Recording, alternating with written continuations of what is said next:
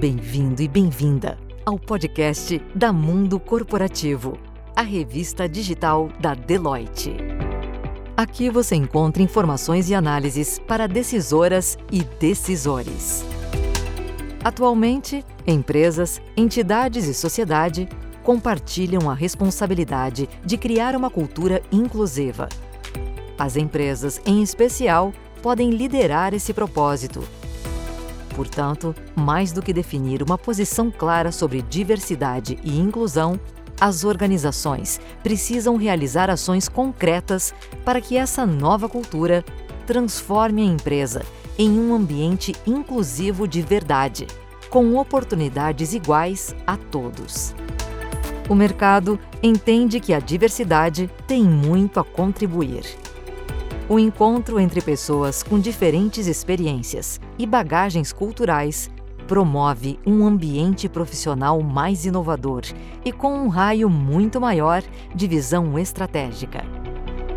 Para saber o que as empresas estão fazendo e quais são seus desafios em relação ao tema, a Deloitte lançou a pesquisa Diversidade, Equidade e Inclusão nas Organizações foram ouvidas 215 empresas de diferentes portes e de diferentes setores.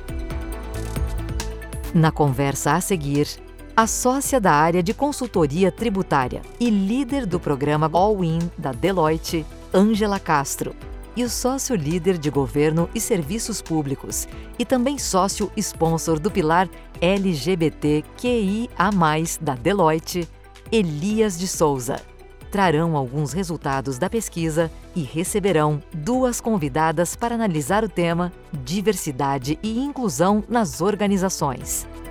A líder sênior de comunicação, cultura, inclusão e diversidade, Neivia Justa.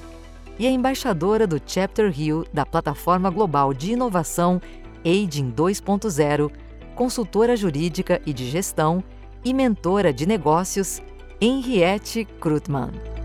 Aproveite a conversa.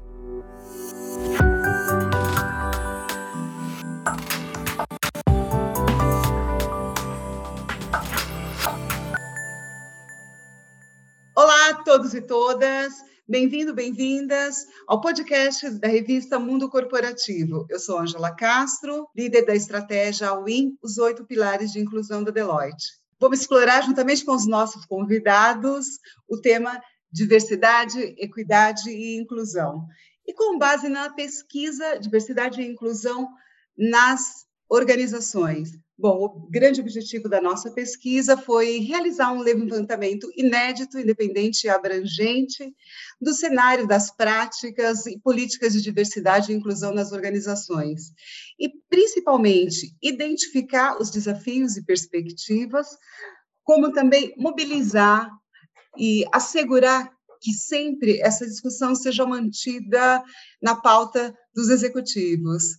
E por que, Elias, é importante é, trabalhar, falar sobre diversidade e inclusão?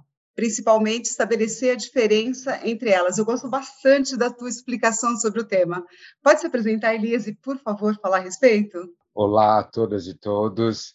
Eu acho que a temática é super atual e sempre vai ser atual quando a gente fala de diversidade e inclusão, né? Na verdade, a gente vem bastante tempo falando de diversidade e a gente, quando fala de diversidade, não importa se a gente está falando nas organizações ou fora dela, a gente está falando de representatividade. A gente está falando de quando a gente olha questão de gênero, a gente está falando questão de raça, a gente está falando de questão de orientação sexual, mas a gente também está falando de background é, educacional, a gente está falando de estética, a gente está falando de uma série de coisas, mas a gente está falando de representação. Quando a gente fala de inclusão, a gente está falando um pouco mais do que isso, que as pessoas esquecem um pouco que é inclusão. A gente está falando de mudança de mentalidade. A gente sempre falou de diversidade, as pessoas confundem diversidade e inclusão. Todo mundo acha que é a mesma coisa e não é. Né? A inclusão é a gente realmente né, fazerem as pessoas mudarem a mentalidade e realmente se sentirem elas mesmas e elas fazerem parte como de um todo, elas se sentirem à vontade e elas se realmente serem seres humanos. Hoje, a gente enfrenta uma série de barreiras e a gente não está conseguindo se sentir elas mesmas. Como é que a gente faz para mudar essa mentalidade? Muitas vezes a gente acha que a gente está voltando um pouquinho lá atrás e a gente precisa enfrentar essas barreiras. Então, quando a gente fala de diversidade e inclusão, a gente ainda está vivendo muito mais ainda a diversidade, onde a gente está vendo a representatividade nas organizações, colocando as pessoas para dentro das empresas, mas a gente ainda não vê a inclusão quando é a gente colocar as pessoas em posições de executivas, onde elas realmente têm uma maior participação dentro das empresas. E isso é quando a gente tem realmente inclusão e a gente faz realmente as, as pessoas fazerem parte do todo. É, mas essa discussão é um pouco mais ampla, tá? A gente precisa explorar um pouquinho nossa pesquisa e acho que tem várias questões. E a gente tem duas convidadas muito especiais para a gente discutir isso. E a primeira é a Henriette Krutman, e aí eu vou pedir para ela se apresentar. Henriette, por favor, se apresente. Bom, meu nome é Henriette Krutman, eu sou embaixadora do, da rede internacional Aging 2.0 no Rio de Janeiro. Sou embaixadora no Rio de Janeiro, nós estamos em 31 países, uh, temos 127 cidades e eu tenho a honra de representar essa, essa rede uh, que é globalizada, que é voluntária e que trabalha em prol uh, da saúde, da qualidade de vida e do apoio à população sênior, com uma forte pegada tecnológica. Né? Nós buscamos soluções tecnológicas que venham a apoiar, ajudar é, a melhoria da qualidade de vida da nossa população sênior, que cada vez aumenta mais.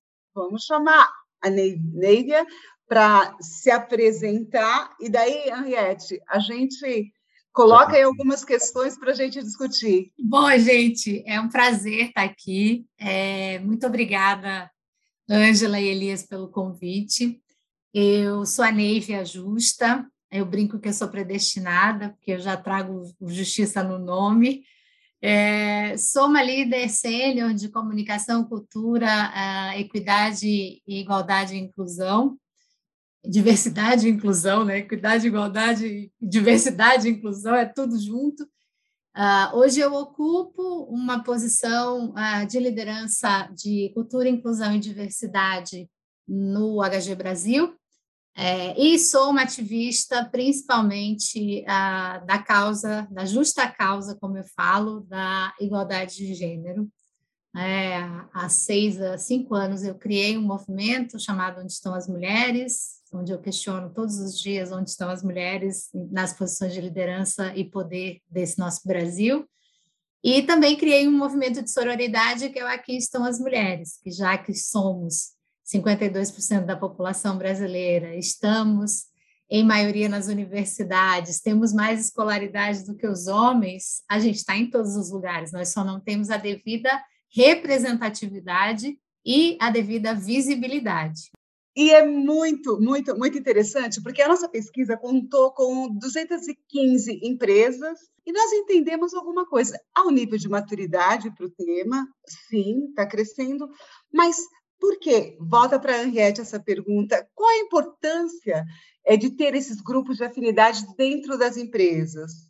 É, nós temos percebido, eu posso falar de uma experiência própria, né? Eu sou presidente do Conselho de Administração da Criabis Ventures, que é uma venture builder, nós trabalhamos com é, startups, investimento anjo, é, e temos é, uma carteira com 120 investidores anjo, e temos também um, uh, cerca de 15 empreendedoras que são uh, CEOs de startups. É, nós hoje somos 50 nesse grupo. Então, eu posso dizer que, com certeza, de experiência, de experiência epidérmica, é, é, muito, muito importante. Eu acho que tem um grande impacto a gente formar grupos de afinidade nas empresas. Mas, Nivia, você falou que a gente não tem um número é, muito representativo de mulheres, né? E aí, como você já falou que você é justa, e aí já pegando esse gancho, será que existe algum número ideal de representatividade, para a gente colocar de representatividade nas organizações? Elias, eu acho essa tua pergunta ótima. A, a, resposta mais óbvia seria dizer a gente tem que representar a, a sociedade como ela se apresenta. É, só que a gente tem que entender a, as interseccionalidades. Né? Então, por exemplo, nós temos 52% da população formada por mulheres. Nós temos 56% da população formadas por pessoas pretas e pardas. Nós temos 10% da população é, composta por pessoas que se autodeclaram parte da comunidade LGBTQIA+. E se a gente for somar isso, não vai dar, a conta não vai fechar nunca. Então, como é que a gente olha essa interseccionalidade? A gente sabe, por exemplo, por dados do IBGE, que de cada 10 brasileiros, três são mulheres pretas. Então, que pelo menos a gente tenha essa representatividade. Se eu olhar o universo de mulheres, então, quantas mulheres pretas eu deveria ter para devidamente representar isso, que a gente sabe que é uma parcela da população que está muito aquém. Eu sempre digo que, olhando para as mulheres, as mulheres que hoje ocupam apenas 3,5% das presidências das empresas são todas mulheres brancas provavelmente heterossexuais, cisgêneros, sem nenhuma deficiência aparente. Ou seja, a gente está repetindo o modelo masculino. Como é que a gente olha para todas essas interseccionalidades? Como é que a gente olha para a mulher preta, para a mulher com deficiência, para a mulher trans, para a mulher 50 a mais, para a mulher gorda, que ninguém fala disso também, né? Já 50% da nossa população já está acima do peso e um em cada quatro está obeso e ninguém fala disso e as nossas empresas não são preparadas para isso. Então, a gente precisa, eu diria que o número ideal é a gente sim representar a sociedade para a qual a gente trabalha, que é quem paga a nossa conta e quem garante a sustentabilidade das nossas empresas, mas olhando essa interseccionalidade, que eu acho que a gente ainda está muito longe de ter esse olhar de uma maneira geral aqui no Brasil. Muito interessante as, as tuas colocações, e a gente vê que cada vez mais isso está sendo discutido e, e, há uma tendência de crescer.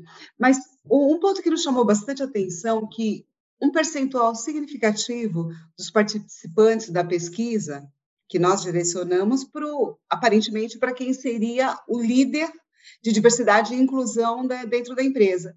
Eles não responderam, não completaram. Então, por que, que você acha que travou? Estava tava fazendo, travou. Não foi, não deu sequência. Porque a gente não tem os dados, Ângela. É tão simples quanto isso. Esse processo de inclusão e diversidade nas empresas, e vocês sabem tão bem, ou, tão, ou até melhor do que eu, é um processo muito recente no Brasil.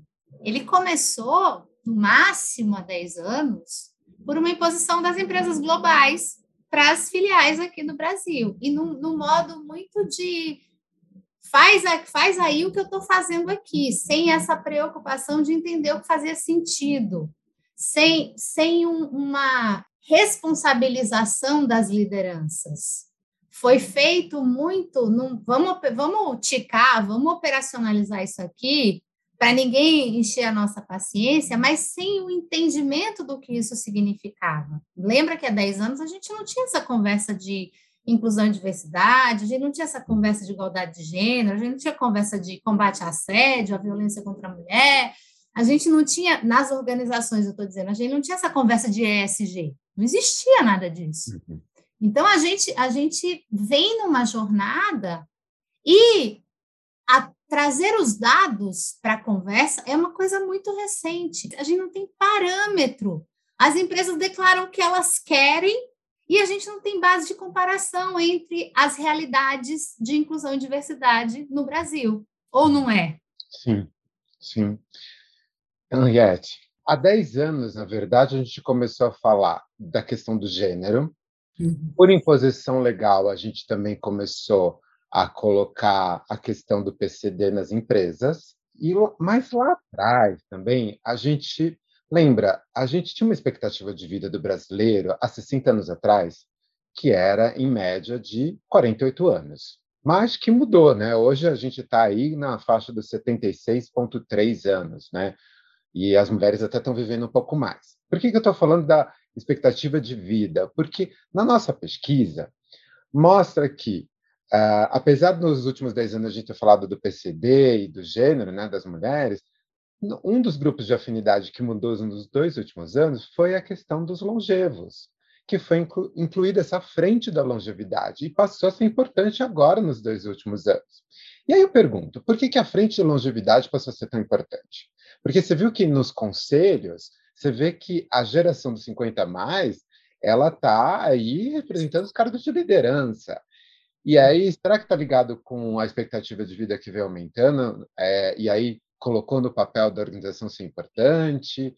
A gente está promovendo uma convivência das gerações, e aí, por isso, também está mais importante a gente colocar no conselho, nos cargos executivos. Só que a gente também esqueceu da gente colocar na atração.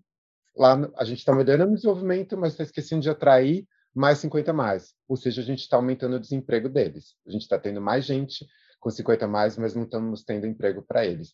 Coloquei tudo isso no balaio para você, Henriette. O que a gente fazer com os longevos? Qual que é a sua visão? Pois é, você falou um ponto muito importante. Nós temos, se você for verificar conselhos de administração, né, grande, em grande parte são 50 mais que estão nesses conselhos. Né? Agora, se você vai no recrutamento e seleção, né, é, Quais o, o que de 40 mais está entrando? É, existe uma barreira de entrada já no recrutamento. Por quê? Porque entende-se a mentalidade, a cultura instalada em RH, infelizmente, ainda é que o 40 mais já é velho. Ele, ele, ele vai ficar pouco tempo, ele vai ter doença, é, ele está desatualizado, né? ele, ele não vai ser, ele não vai agregar valor. Então, o, o, há um recorte aí. Quer dizer, o que a gente tem de, de 40, 50 mais nas instituições são aqueles que entraram com 20, 30 e que estão fazendo a carreira até se aposentarem, enfim, é, mas não no ingresso, no recrutamento. Então, o nosso grande problema é no RH, é, é na entrada. E, e, e, nós temos, inclusive, startups que estão trabalhando isso é, de modo a retirar esse, esse tipo de, de, de, de preconceito, porque é um, é um estereótipo, né, que, na verdade, é, predomina ainda, infelizmente, em muitos RHs. Então, nós temos feito através de inteligência artificial para superar essa barreira inicial, ou seja, os candidatos não serem identificados por idade, por sexo, é, por qualquer característica, para podermos realmente ter, então, aí sim, uma seleção uh, por, com base em competências, que é o que, que é o que, na verdade, o RH deveria estar é, fazendo, além da questão de, muito pelo contrário, fazer privilegiar grupos que são notoriamente desprivilegiados, como até a, a, a Neivia é, falou, as pessoas obesas, né? É, é, elas também é um outro grupo que, que vem sofrendo muito, e, e não é de hoje, né? não é de hoje, já tem bastante tempo.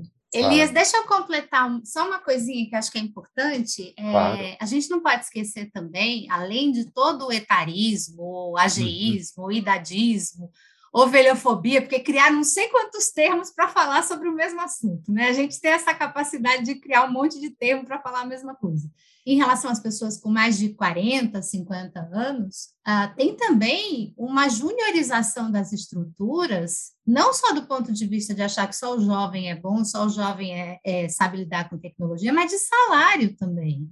É, o, as pessoas com mais de 40 anos costumam ser mais caras, porque elas têm muito mais experiência, muito mais conhecimento do negócio, e muitas vezes as empresas fazem uma escolha por alguém que, por um salário menor, entrar nessas posições. A gente viu muito isso acontecer na, na pandemia, que não necessariamente é um investimento inteligente, porque muita gente que está ocupando posições de, de, liderança mais jovem, no, no, na gíria popular, espanou na, na pandemia porque não tinha inteligência emocional, porque não tinha resiliência, e não é porque eles são incompetentes, é porque não tem tempo de vida, gente. Não, não viveu, não viveu crise, não sabe como se comportar em crise.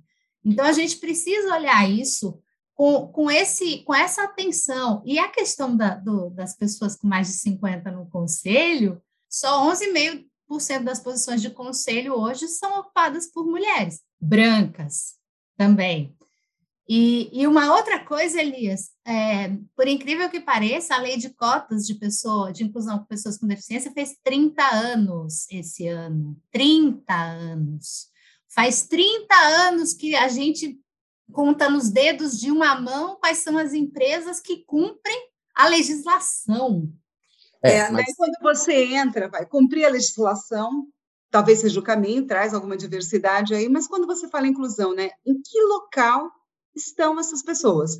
Quando a gente volta lá para a pesquisa, é, que fala de orçamento, ou seja, quantos por cento da, da, da receita da empresa é designado para diversidade e inclusão, coloca-se o valor do salário de um PCD, por exemplo.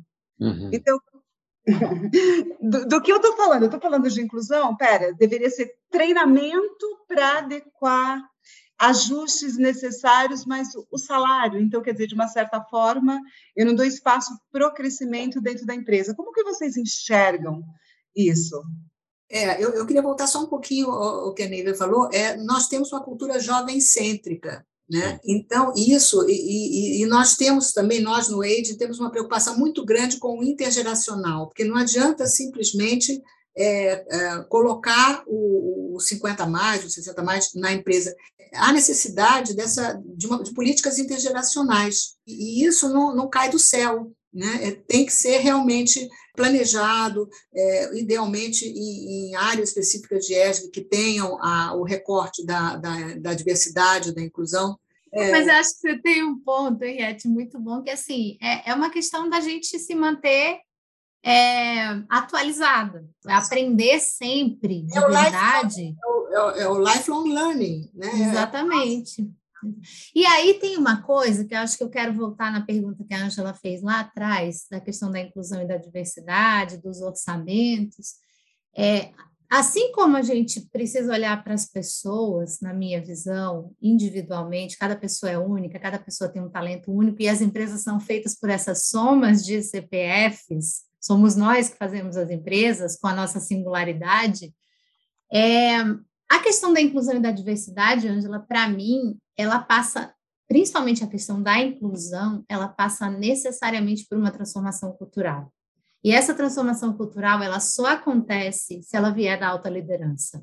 É, a gente começou lá atrás falando dos grupos de afinidade. Os grupos de afinidade são ótimos para começar a conversa, mas eles chegam no momento que eles batem no teto, principalmente porque a gente tende a começar os grupos de afinidade com voluntariado. E voluntariado, se a alta liderança não está engajada, a pessoa só vai arrumar tempo para ser voluntária no grupo de afinidade quando ela der conta de todos os trabalhos que ela tem que fazer, pelos quais ela é cobrada e ela, e ela recebe o bônus dela. Então, ou a gente de fato engaja a alta liderança e a alta liderança entende que isso não é delegável Sim. Ou a gente vai ficar brincando de dizer que a gente faz inclusão e diversidade. É isso. Exata, exatamente isso, Nevi. Nós estamos partindo para terminar esse nosso bate-papo e queria que vocês deixassem para a gente encerrar é, algumas provocações. Eu já vou deixar a minha, tá? E a minha é justamente, eu estou falando que é um papel da empresa, mas o meu papel como Ângela Castro, é, como uma representante da minha empresa, o que, que eu tenho que fazer? Então, uhum. devolvo essa pergunta para, para os nossos ouvintes. E agora vocês, sua provocação, Elias, Henriette, Neivia. Bom, eu mais nova falo primeiro. é, eu diria que a, a, provocação é o seguinte: o que, que quais as lideranças que eu consegui sensibilizar nos últimos meses para a questão da diversidade e da inclusão, mas sensibilizar no sentido, como você falou, Ângela, de realmente assumirem para si a responsabilidade sobre esse tema. Não é assim, ah, vamos, é bonitinho, está no ESG, vamos botar aqui no manual, vamos criar aqui uma área, bota finanças aonde é RH, onde é que bota, aí bota lá um, mais um caixotinho, pronto. Não é isso. Não é por aí, não vamos conseguir. Ou parte top da, do, do topo para toda a base, ou é, é uma estrutura que vai ficar fragilizada e não, não, não vai para frente. Vai, vai ser fake, infelizmente. Então, é, essa seria a minha provocação. É, talvez a fórmula, e não o caminho, é que a gente realmente tem que mudar a forma de pensar. Eu acho que a gente é, vem pensando muito, na verdade, a gente vem muito na fala e pouco na ação. A gente acredita que as nossas ações, criando grupos de afinidade ou fazendo planejamento ou fazendo aquela comunicação, a gente acredita que a gente está fazendo alguma ação e na verdade a gente ainda não está fazendo as ações. A gente está divulgando, mas não está realmente praticando. Né? Quem está lá na ponta ainda não está se sentindo incluído. Né? Só realmente quem faz parte né, dos grupos sabe a dor que enfrenta. A fórmula correta, e aí eu deixo a provocação, é que a gente precisa parar de pensar que isso é uma moda e precisamos ter um modo. Um modo que temos que fazer é mudar o nosso mindset. Passar a pensar de forma correta que todos somos seres humanos, todos somos iguais, e passarmos a integrar e aí realmente trabalharmos juntos, né? Sermos um único grupo. Muito bom, Elias. É, eu, eu concordo com tudo que vocês disseram e eu diria que assim a mudança começa na gente, individualmente. Ninguém muda ninguém. A gente voluntariamente escolhe mudar, mas para isso, para deixar de só ficar no modo de pensar e passar para o modo de agir, a gente precisa viver, a gente precisa sentir e para isso a gente, a partir da vivência e do sentimento, a gente a gente muda o nosso pensamento e a gente se sente responsável por agir. Eu sempre digo que eu não vou virar uma líder inclusiva por passe de mágica. Eu só posso ser aquilo que eu vivo. Se eu não tenho diversidade na minha vida, eu não tenho como me tornar uma líder que promove a diversidade. Então a gente precisa olhar para as nossas redes sociais, a gente precisa olhar para o nosso núcleo e entender, será que eu tenho mesmo diversidade? Como é que eu posso ter empatia por alguém diferente de mim se eu só convivo com gente que é igual a mim, que pensa igual a mim, que se comporta exatamente, que se comporta igual a mim. Então a gente precisa começar em nós, porque a gente só muda quando a gente começa na gente. Mais uma vez, minhas Obrigado. queridas Henriette, Neivia, muitíssimo obrigado. Elias, parceria eterna. Super obrigada. Vamos para o próximo. Um abraço.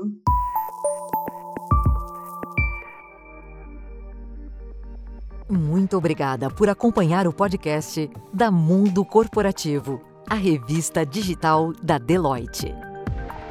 Diversidade e inclusão são mais um importante tema para a evolução das empresas que a Deloitte torna acessível a todos.